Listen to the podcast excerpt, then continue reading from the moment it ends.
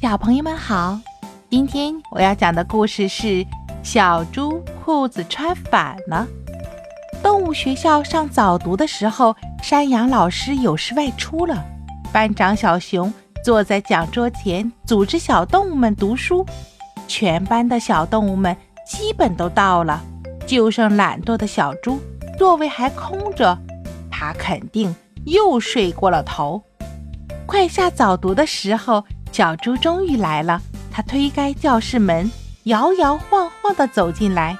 只见他满脸倦意，嘴角边还留着昨晚吃的饼干渣渣，鼻涕都快流出来了。他张大嘴巴，打了一个长长的呵欠。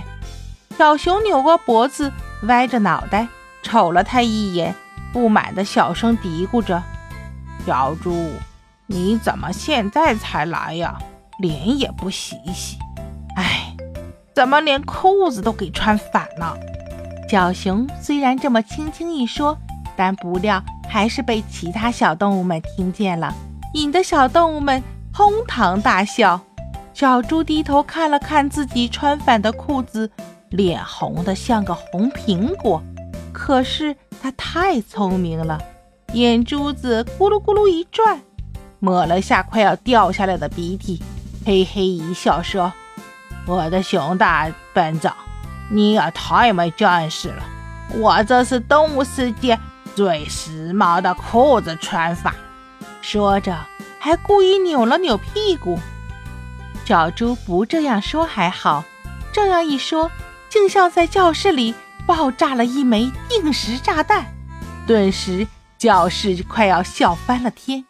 小猫笑得喵喵，趴在地上；小狗笑得汪汪，躺在地上；小青蛙笑得呱呱，蹦蹦跳跳。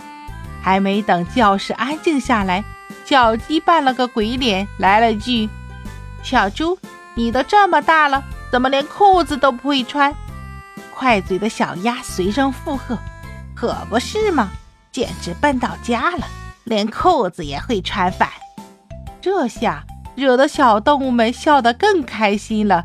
教室里这时真成了一锅煮沸的水，就连最高司令小熊双手拍桌子，嘴里不停地喊“肃静，肃静”，也毫无作用。下早读后，山羊老师回来了。小猪赶紧去山羊老师办公室，把穿反了的裤子换过来。哎，都是睡懒觉惹的祸，害得自己冒冒失失的穿反了裤子。从此以后，小猪再也不睡懒觉了。